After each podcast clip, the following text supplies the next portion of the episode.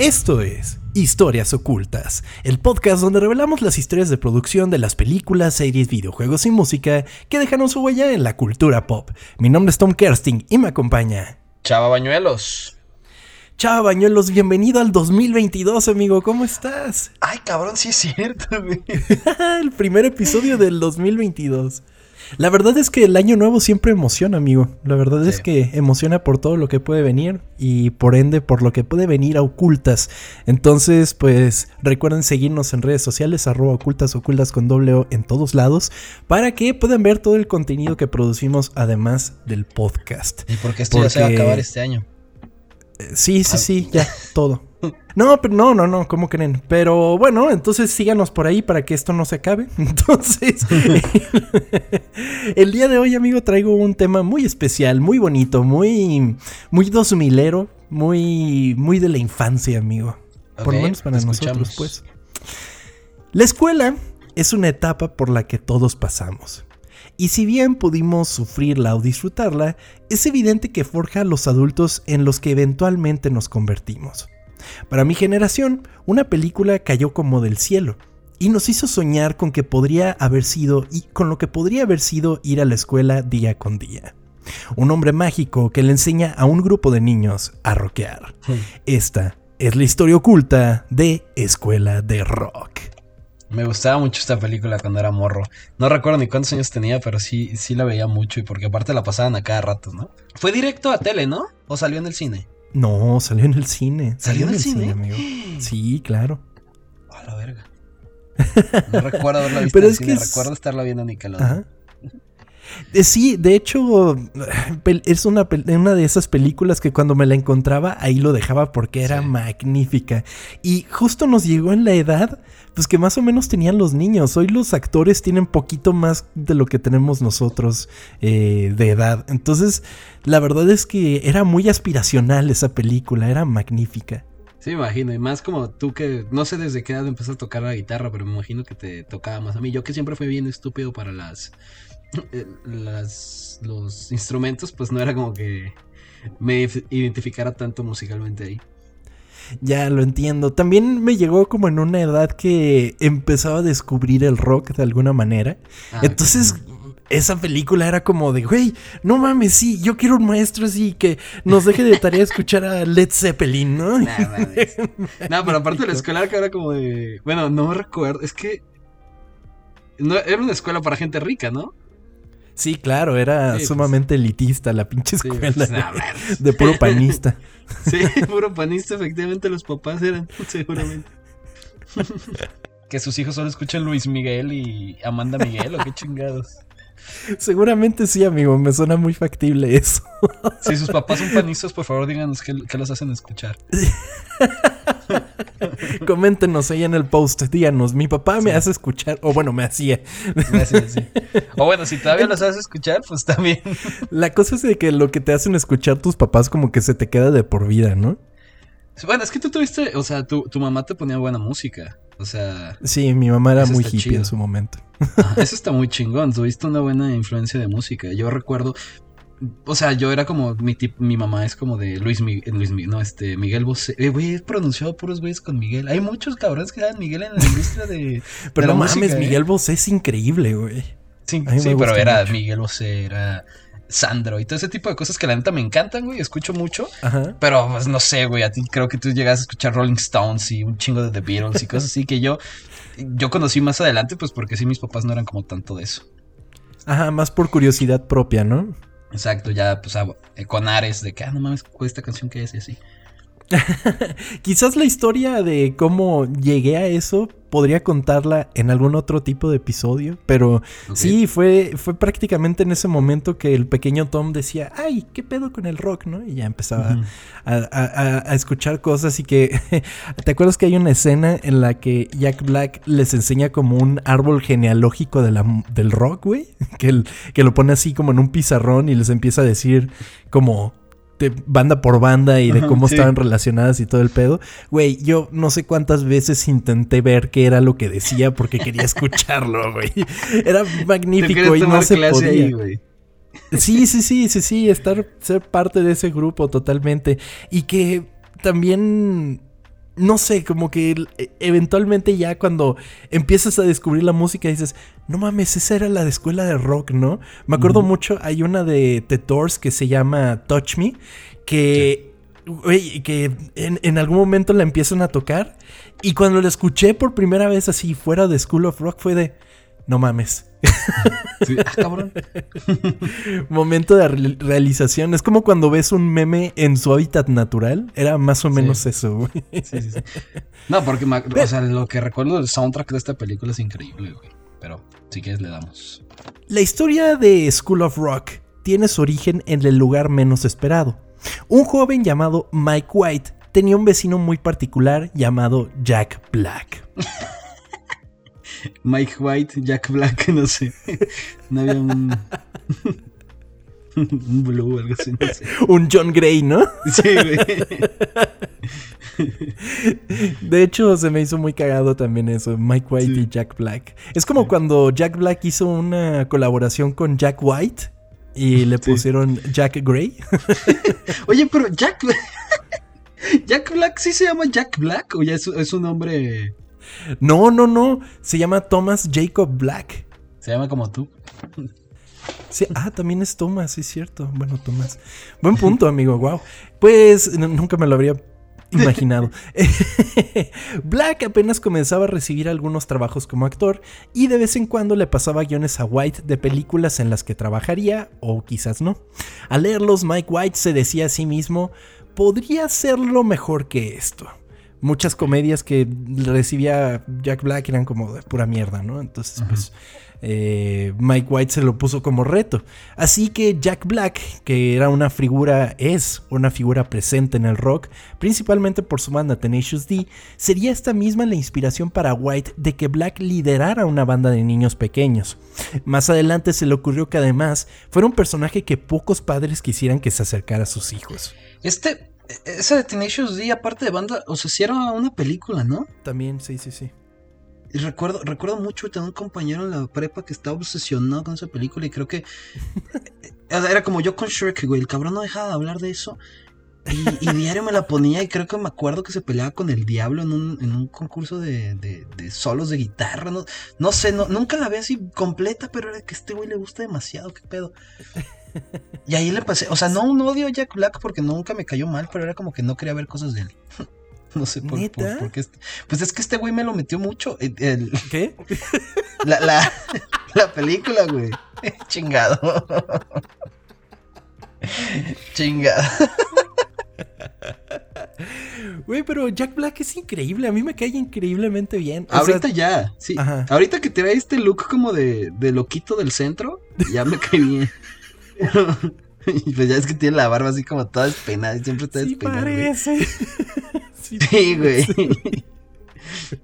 Pero, o sea, sí.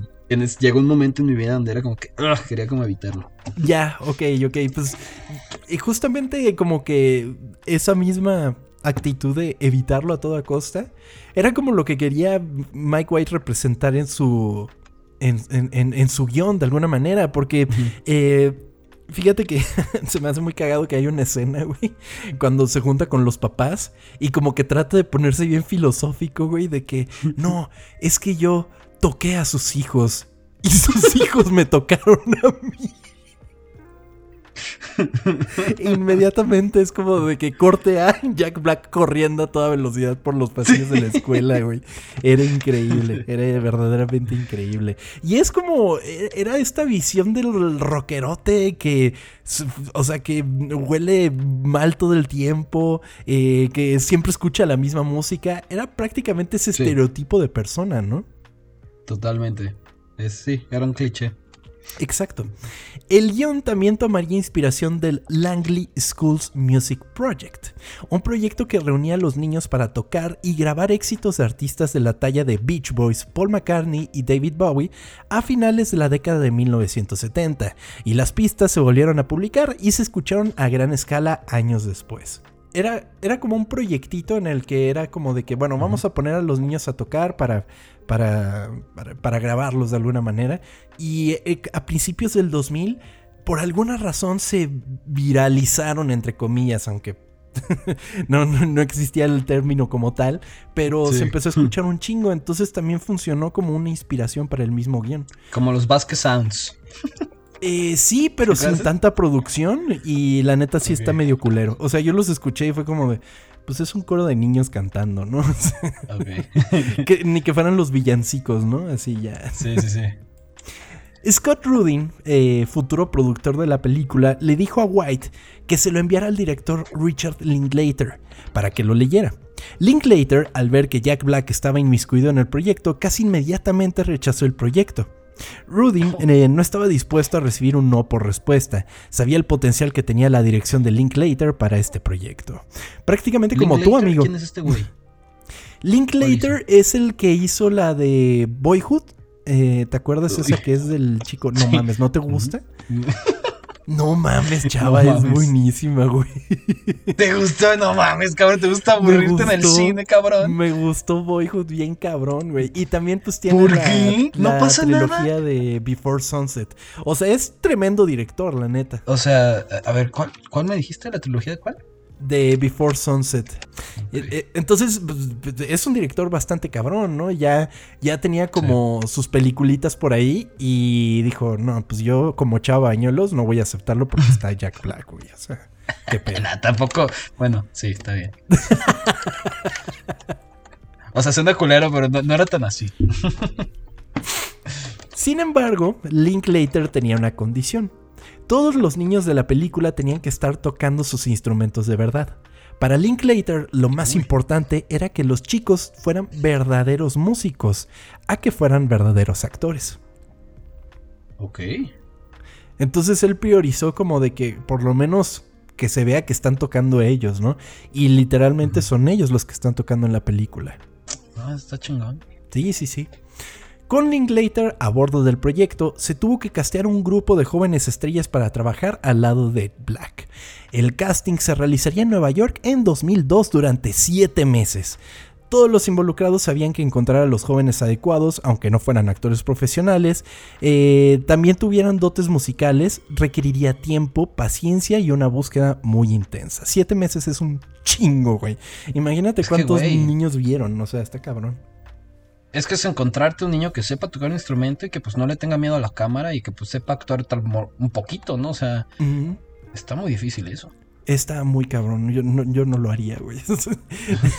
Qué locura. Sí, pues, o sea, supongo que es porque quieres que sea como, que en verdad, pues, ame a la música, así lo puede reflejar en la cámara, güey, pero no mames, qué difícil, güey. Que, no sé si lo vas a tocar, alguno de estos quitando a... a Ay, uh, ¿cómo se llama la de Drake Yosh? Miranda, Miranda Cosgrove. ¿Hizo algo después? Vamos a ver al ratito, ¿te parece? Ah, perfecto. Dame chance. Siempre adelantándome, una disculpa. está bien, está bien, está bien, amigo. Es que lo, vemos de la misma manera, pero ahorita vamos a platicar de lo que hicieron los chicos. Eh, además de Además de Black y los jóvenes actores, se les uniría también el mismo guionista Mike White como Ned Shibley, el roomie y compañero de banda de Dewey Finn, el personaje de Jack Black.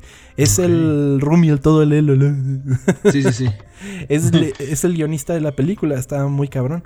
Tanto White como Black también convivieron fuera del set compartiendo su casa, en la cual en una ocasión comenzaron a sanar las alarmas contra incendios y Black trató de apagarlas desesperadamente mientras solamente vestía ropa interior. Y eso, o sea, de que White estaba gangueando, güey. y sale Jack Black en calzones para apagar la, alarma, güey. Güey, nunca te he platicado la vez de que estaba en Canadá con mi familia y sonó la alarma de incendios. No. ¿Nunca te lo he platicado? No, creo que no. Este, estábamos en Canadá y mi papá le dolía mucho la rodilla, güey. O sea, de que un, chingo. Y mi hermano, el que vive allá, pues es. Eh, usa, mucho la marihuana, o sea, fuma mucho. Este, así que le dio a mi papá a probar. Era la primera vez que mi papá probaba, bueno, según él, ¿no? Y fumó y estábamos en un hotel. Y a las 2 de la mañana, cabrón, empieza a sonar la alarma contra incendios, güey. Una cosa horrible, es un sonido de la verga. Y ya salgo yo en chinga. No, imagínate yo tratando de. de mover a mi papá, güey. No, no, no, no mames, fue una cosa terrible. Así yo tratando de cargarlo porque el güey está, pues, pues marihuano, bien a gusto, güey. Era de que, ah, no pasa nada, estoy bien rico aquí, güey. Y la pinche alarma, yo de, güey, nos vamos a incendiar, vamos a morir aquí, güey. Yo trato de mover a mi papá, que pues nunca, nunca despertó hasta que llegamos abajo y sin zapatos, güey, en Canadá todo frío, una cosa horrible, cabrón. ¿Y terminaron llegando bomberos o algo así, güey? Sí, güey, llegaron los bomberos y que se estaba incendiando un hasta arriba. O sea, que no hubo tanto pedo por eso. Ah, no fue ahí. Yo pensé que fue el porro lo que despertó la No. Dije, no. No, no, no, no, no mames, no. Fue arriba que se estaba incendiando de verdad. Y papá ya pues, llevaba un rato ahí ya fumando y fue una cosa terrible. De repente, seguramente el fuego lo vio así bien poético tu papá. sí, de que wow. Escribió tres películas y todo. Qué cagado. Pues una situación así vivieron Black y White en su departamento. Además se uniría al cast la actriz Joan Cusack como la rígida directora Rosalie Mullins y la comediante Sarah Silverman como Patty DiMarco, la asfixiante novia de Ned. Papel para el que Tina Fey hizo una audición, pero su horario en Saturday Night Live era complejo y causaba problemas con el plan de filmación de la película. Entonces, pues, eh, si te acuerdas la directora que, que la ponía peda a Jack Black, güey, estaba muy cagado eso. Y, y pues la novia que era una mamona, güey. Y yo no me había dado cuenta que era Sarah Silverman hasta que lo escribí, güey. No me acordaba, la neta. no, ni yo. O sea, es que hace tanto que no la veo que no estoy acordándome de todos los personajes. Pues esa era la novia mamona, la que le decía de que. O sea, por la que cambiaba el rock el, el compa a, una vida de ah, ah maestro. sí, es la, es la que la que era novia del Rumi, no de Jack ah, sí, sí, sí, del Rumi. Ah, sí, ya sé quién es. sí, sí, sí. Y pues habría sido Tina Fey, que también habría estado muy cagado. ¿Cómo, cómo es increíble Tina Fey? Em, el guion era sumamente específico y a prueba de fallas, y Jack Black no podía detenerse, incluso cuando daba vueltas con su Fender en la mano, desarrollando una extraordinaria química con el elenco, incluso dándoles palabras de aliento como que eran mejores músicos que él. Entonces. Y eso, eso es eh, muy cierto, güey. Siempre se siente el amor que le tienen como al. Pues a Jack Black, pero, o sea, los personajes eh, tienen una química hermosa, güey. O sea, y es lo que, lo que mejor funciona en una película. Cuando la química entre los personajes pues, existe, hace que todo sea mejor, güey. Y ahí estamos viendo la maestría de Jack Black para aligerar las cosas, ¿sabes? Eh, eh, o sea, porque tiene que ser el adulto el que pues haga que la vibra esté chida entre los niños, ¿no? Y de por sí hace, o sea, mantener un grupo tan grande de niños y, y mantenerlo unido, desarrollar cierta química como tú lo mencionas, debe ser sumamente difícil y es que Jack Black es un maestro, güey. O sea, debe ser una persona muy cagada para convivir, ¿sabes? O sea, de por sí lo es en la pantalla. Como que yo lo he visto en entrevistas, güey, y también es sumamente cagado. Hay una, hay una entrevista que está con The Rock y lo empieza a imitar, güey, y le queda así on point. Y le queda increíble, güey. Es muy, muy cagado Jack Black. Sí, se ve, es muy, es, da mucha risa. Sí, definitivamente. Eh, más gente así, por favor. El set era un espacio sumamente ligero, un lugar seguro para, los para que los jóvenes pudieran desenvolverse y ser creativos, sobre todo con Jack liderando al grupo de actores con los que convivía sin hacerse la estrella, desayunando con ellos y haciéndolos reír continuamente. Está chingón eso. Sí, cuentan... no sentirte más que ellos. Exactamente, no, no estaba este ego de, ah, yo soy la estrella, o sea, yo como solo y todo eso. No, que ellos estaban como desayunando y que lleva Jack Black y se ponía a desayunar con ellos y todo el pedo. Estaba muy cagado eso. Eh, Jack Black era constantemente impredecible debido a su improvisación natural, pateando escritorios y volando por el set, pero eso generó un ambiente aún más rebelde en el set. Las risas de los chicos que vemos en, en la película son sumamente genuinas. Si se están riendo de Jack Black. este puto loco que... sí, güey. Es que además era increíble que el güey, o sea, me queda súper grabado el güey así todo vestido de profesor, rarísimo, güey, pero con la guitarra y un amplificador chiquito en el, en el cinturón, güey. Y entonces iba brincando de un lado al otro, güey, a lo máximo. Trabajar con un clan de actores músicos eh, sobrenaturalmente talentosos, todos menores de 18 años, resultó un escenario casi constantemente en un subidón de azúcar, pero cuando se trataba de grabar música para la película, todo el elenco fue más que profesional. Todos los días iban al set para, del set al estudio para ensayar, en muchas ocasiones acompañados del mismo Jack Black. Eh, estamos estamos, te estoy escuchando una historia muy bonita donde todo está saliendo bien, güey. estoy tan acostumbrado cuando me hablas de películas a que no sé, güey. Alguien dispara, dejan de funcionar las cosas y así que me siento raro que todo esté pasando muy bien, güey. Sí, por ahora. Eh, una ah, película no tenías que decir eso. Una película como School of Rock necesitaría un soundtrack que pateara traseros, y Linklater soñaba con agregar a Led Zeppelin en la película. Sin embargo, había intentado antes utilizar música de Zeppelin para una de sus anteriores películas sin tener mucho éxito, ya que licenciar canciones de Zeppelin era sumamente difícil. Eh, no, no, no daban permiso para que se utilizaran las, sus canciones en películas. Era complicado porque unos querían y otros no, y ya como tal no existía Zeppelin, Led Zeppelin, entonces fue como de, mm, ok, bueno, es demasiado. Pero sí sale una, ¿no? es a lo que voy, es a lo que voy. En la ah. que no lo consiguió fue en, en They Stand Confused, que es una de sus películas, creo que es del 93, y no lo consiguió. Entonces fue como de que, puta, me encantaría, pero no puedo.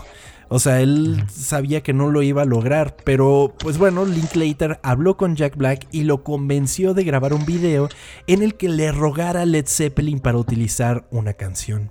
Así Black se presentó enfrente de una audiencia enorme en la que hablaba de cómo la, la película necesitaría rock y la canción Immigrant Song sería la cereza en el pastel.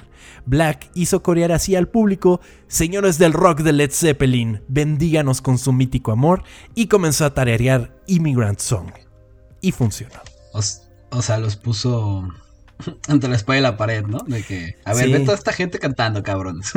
Eh, Ni modo que no. O sea, sí. Ni modo que no. Sí, pero. Como cuando propones matrimonio en un partido de algo, güey. Ajá, sí, así de. Y ponen la cámara. obligas a la mujer, güey, así como de. Sí, güey. pues, eh, pues bueno, entonces. Algo cagado de ese video es que tal cual eh, lograban el final de la película. O sea, yo vi el video, está disponible, luego se los compartimos. Pero es, es literal el público que está al final de la película, cuando ya es el concierto y todo el pedo, se ve que ahí dijo, bueno, voy a grabar esto y pues suena bien cabrón. Entonces y funcionó ah, el Immigrant Song, güey, y está muy cagado cuando suena. School of Rock se estrenó el 3 de octubre de 2003, llegando al primer lugar de taquilla con su primer fin de semana de 19 millones de dólares. En su segundo fin de semana, la película disminuyó solo un 21%, ganando otros 15 millones de dólares, y en solo 10 días llegó a 39 millones, superando su presupuesto de 35 millones en 10 días y solo en Estados Unidos, para finalmente llegar a un total de 131 millones 280 32.949 dólares en todo el mundo, casi cuatro veces su presupuesto de solo 35. Ah, muy bien. ¿Tú sí la viste en el cine? No recuerdo, creo que no, creo que tampoco. ¿De, qué año es, perdón, si me dijiste? Del 2003. 2003, verga. Sí. No me acuerdo, güey. Pero la película se hizo sumamente famosa en formato casero. O sea, en formato casero creo que vendió casi lo mismo que en boletos, güey. O sea, está muy cabrón. Ok. Sí, es que te digo, yo los recuerdos que tengo de la película es estarla viendo en mi casa. Sí, yo, yo también. Yo también, tienes razón. School of Rock se convirtió en la comedia de temática musical más taquillera de todos los tiempos, hasta que fue superada en 2015 por Pitch Perfect 2. No la he visto. Soy muy fan de Pitch Perfect también. Sí, eh, sí muy cabrón. Me gusta más la 1 que la 2. Y por supuesto que la 3, la 3 es como... Ah". Eh". Pero la, la 2 no está mal. Entonces, obviamente generalmente las secuelas son aún más taquilleras por la gente que no la vio en el cine, pero la ve en formato casero. Entonces, por eso, pues ganó mucho más Pitch Perfecto. Si me la recomiendas, la neta no he visto ninguna. O me la recomiendas porque sale esta. Ana Kendrick. Ana Kendrick, ajá. ¿Es por eso? no, no, no, es muy cagada, güey. Muy cagada esa película. La disfruto mucho. El éxito de la película llevaría a que en 2008 se confirmara oficialmente una secuela de School of Rock titulada provisionalmente School of Rock 2 America Rocks, con el director Richard Linklater, el productor Scott Rudin y el escritor Mike White listos para regresar.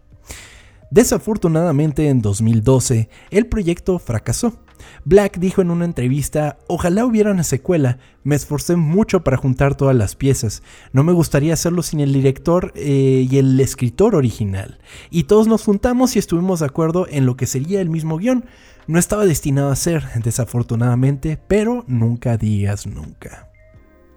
Ok, hay esperanza entonces. Puede ser, puede ser, puede que pase una secuela, pero ¿Cómo te gustaría una secuela así, con chicos nuevos, con los mismos chicos? Sí, no, los nuevos. Los nuevos y que los...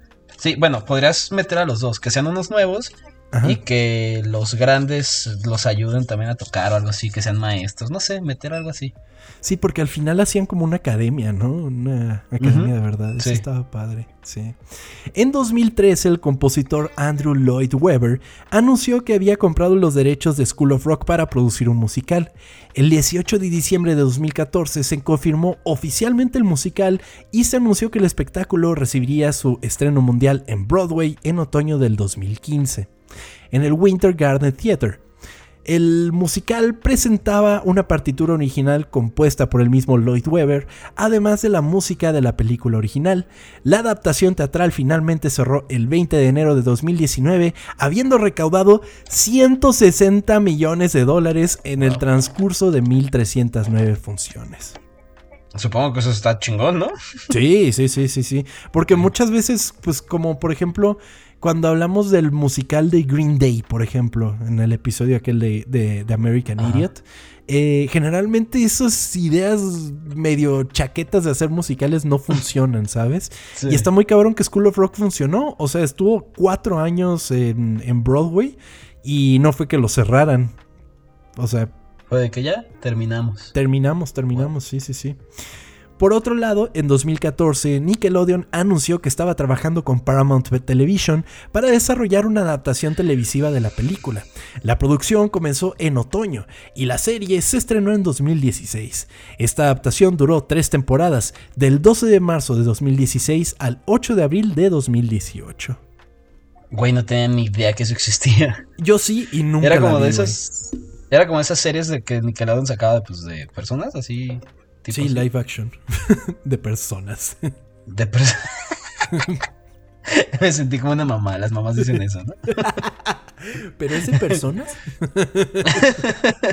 wow, no, no, ni idea que eso existía, güey. Sí, sí, sí, una, una serie. Abandoné Nickelodeon hace mucho tiempo, ya no sé ni qué hay ahorita. Qué triste, amigo, qué triste. Pero bueno, nosotros crecimos, ¿verdad? Y es por eso que nos separamos de Nintendo, pero de Nintendo, de Nickelodeon. Pero, pero ¿qué Separado de Nintendo no estás, cabrón. No, no, no. No seas falso. pero ¿qué pasó con los niños de School of Rock? Por un lado, tenemos a la destacadísima Miranda Cosgrove, quien después de School of Rock interpretó a Megan Parker en Drake y Josh de 2004 a 2007. El mismo año en que terminó Drake y Josh, Cosgrove continuó su carrera en Nickelodeon con un papel protagónico como Carly en iCarly de 2007. Eh, esto fue de 2007 a 2012. Repitió este papel en el reinicio del programa en Paramount Plus en 2021. Cosgrove también prestó su voz para Despicable Me, Despicable Me 2 y Despicable Me 3. Cosgrove también apareció en el video musical de la canción Happier de Marshmello y Bastille en 2018. ¿Qué voz es ella en inglés en, eh, Margot, mi villano favorito? Es la hija más grande. Ah, sí. No sabía. Sí, sí, sí. Pero ahorita diciendo todo esto, no sé si Miranda Cosgrove haya sido la actriz que más hayamos dicho en episodios, porque, güey, tenemos episodio de Drake y Josh, tenemos episodio de iCarly, tenemos episodio de Despicable Me. o sea, como que seguimos su carrera, güey. Es verdad, puede ser la persona que más haya mencionado aquí después de cierta persona que siempre mencionas. Pero puede ser la ya Me he controlado. No, no mames, ya me he controlado. Eh, pues me hace raro, güey. ¿No, sientes como algo en el pecho que quieres sacar, güey? Algo que te quieras no, no, no, comentar. ¿No tiene nada que ver en esta película él?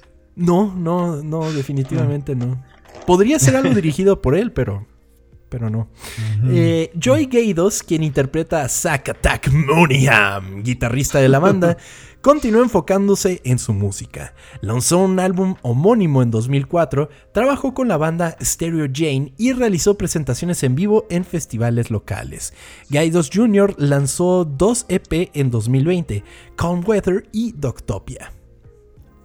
A ver, ¿cómo me dijiste? Joy Gaidos, ¿verdad? Joy Gaidos, ajá. ¿Junior? Junior. Tiene 99, 99 oyentes mensuales en Spotify. 99. 99. Pero sí es el mismo, déjame ver. Me dijiste Doctopia. Ah, sí, Doctopia. ¿Ah? ¿Sí? ¿Es él? Pues vayan a escuchar. también en la música, pero sí. para que sean 100 oyentes. Cierto. Por otro lado, Robert Sy, el inseguro tecladista de la banda, terminó su carrera como actor después de que School of Rock llegara a los cines, parándose frente a la cámara solo para como parte del grupo de baile Instant Noodles Crew. Tsai continuaba tocando el teclado. La ex estrella infantil tocó en conciertos mientras asistía a la Dartmouth College y también trabajó en producciones musicales. Este era el chico que, que el, que comenzaba justamente que les estaba diciendo la de Touch Me, era el que empezaba a tocar. sí. Eh, Rick Van Reyes, quien interpretó a Katy, la bajista de la banda, ha actuado en proyectos como A Picture Perfect Holiday de Lifetime y las películas independientes Bad Animal y Monuments. Según el sitio web de Reyes, eh, también trabajaron con Second City en Chicago y realizaron sketches, improvisación y monólogos en lugares como el Hollywood Improv y Love Factory. Reyes comparte regularmente videos de covers y canciones originales en su canal de YouTube. No mames como yo tenía un crush con la bajista de School of Rock. me encantaba, me encantaba, muy cañón. A ver, vamos a ver sus sus sus seguidores en Instagram. K Reyes. Ajá. Eh, a ver, a ver, a ver, estoy en YouTube. Hace 10 meses fue su último video musical y tiene 5000 vistas. Ok, pues como que ya lo dejó también porque no, no ha subido mucho. Ella se dedica, bueno, por lo que veo en Instagram, o sea, regularmente. Ah, eh, ¿sigues enamorada entonces? Pues me sigue pareciendo bonita. El primer amor nunca se olvida, Tom. No, no, tampoco era mi primer amor, pues, pero. Pero sí me. O sea, la, empecé a seguir hace tiempo y fue como de que, ah, no mames. Y de hecho tenía, eh, me acuerdo que en su bio tenía eh, eh, como que tu primer crush o una cosa así, güey. O sea, como, como haciendo referencia a eso.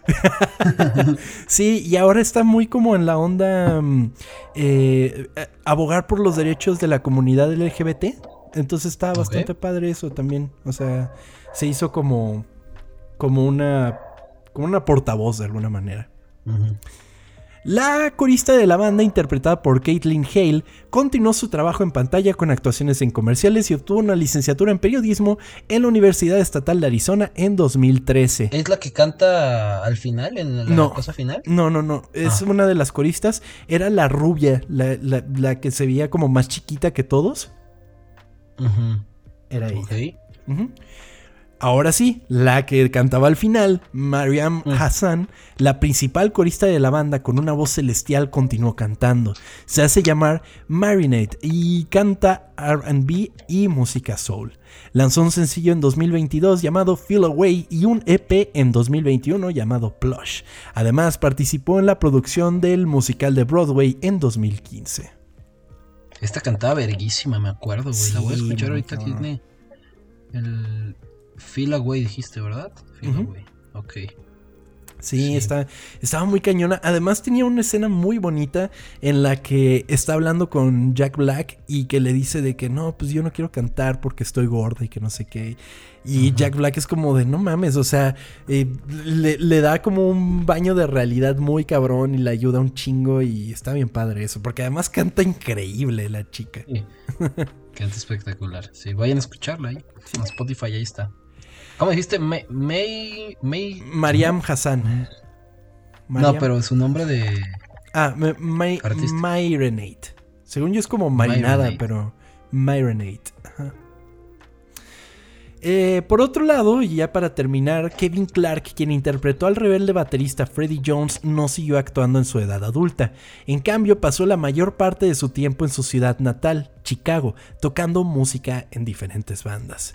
Trágicamente, en 2021, Clark fue atropellado y asesinado por un automóvil que se aproximaba mientras él andaba en bicicleta.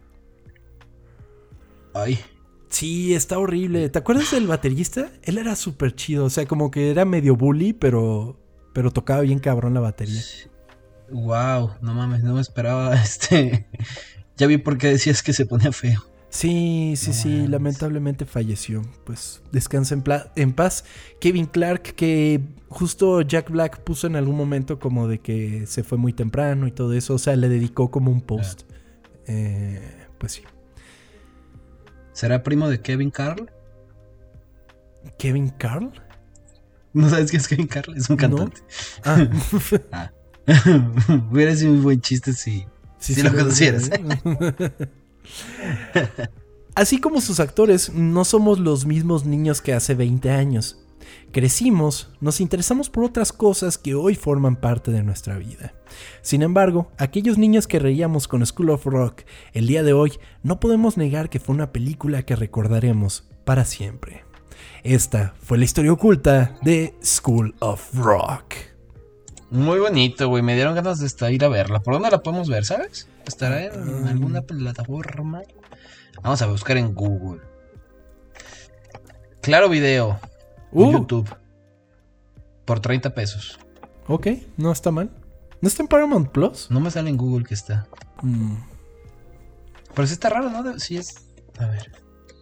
Debería de ser, pues es de Viacom. Vayan a verla, neta está bien chingo. Si no la han visto, la neta vale un chingo la pena. Está muy, muy bonita. Es increíble, es increíblemente divertida, güey. Además, ahora que, que, veo el póster, como que, güey, se me hace muy cagado que es tal cual una portada de Rolling Stone, güey. Es lo máximo. Hasta es la misma fuente, si no me equivoco. Pero, pues bueno, aquí es. el otro día que estaba escuchando un episodio viejo de Ocultas, dije, güey, qué chingón era cuando terminábamos con música, que teníamos los cues musicales, güey. En este episodio habría quedado muy chingón con su música, pero pues. Maldita sea. Ustedes imagínense la música ya. Sí, sí, sí, o pónganla en YouTube. Estaba muy chingona la música de School O a ver, Tom, saca tu guitarra y tócala. Ahorita, ahorita, ahorita. Ah, pues bueno, pues recuerden que nos pueden seguir en arroba ocultas, ocultas con doble O porque estamos muy cool en este podcast. Eh, síganos en Twitter, Instagram, Facebook. Creo que también estamos en TikTok, no hemos subido nada, pero esperen pronto lo que pueda haber. Sí, sí, sí, por ahí vamos a andar subiendo cositas. También eh, arroba tom-kersting para seguirme de manera personal. Ahí pueden mandarme directamente sus mensajes. Eh, y también pueden seguir al señor Chava Bañuelos. Lo pueden encontrar en todos lados como... Chava Bañuelos, Twitter. Digo, no, Chava, Banuelos Instagram, Banuelos Chava Twitter. Verga, algún día lo vas a poder decir bien a la primera, güey. Chingado. Síganos por ahí, suscríbanse si no lo han hecho en sus plataformas de streaming favoritas. Estamos en todos lados y también nos pueden dejar un donativo por nuestro sincero y honesto trabajo en co-fi.com diagonal ocultas, ocultas con doble también por ahí. Eh, y pues sí, ahora sí creo que fue todo, amigo, si no me equivoco. ¿Me faltó algo? ¿Qué te faltó? No sé, te pregunto. No, no, no, no, todo, todo bien. Este, un episodio rápido pero bonito, ¿no? Espero les haya gustado y lo hayan disfrutado y feliz año, ¿no? Feliz año, un, un, año lleno de éxitos y cosas chingonas para todos ustedes. Y así como cada año, pues gracias por seguirnos escuchando y apoyando. Nos escuchamos por aquí porque todavía hay mucho ocultas para seguir contando. Amigo, muchas gracias. Nos vemos. Amigo, gracias a ti. Adiós.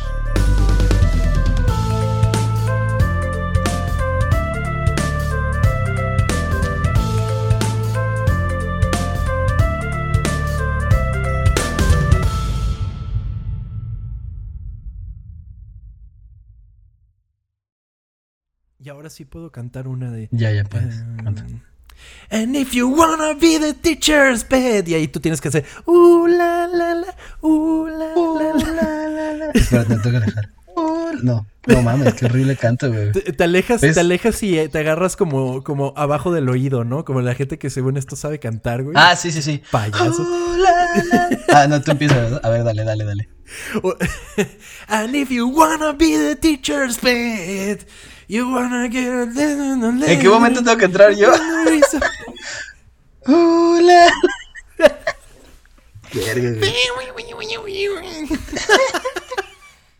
Lamentable.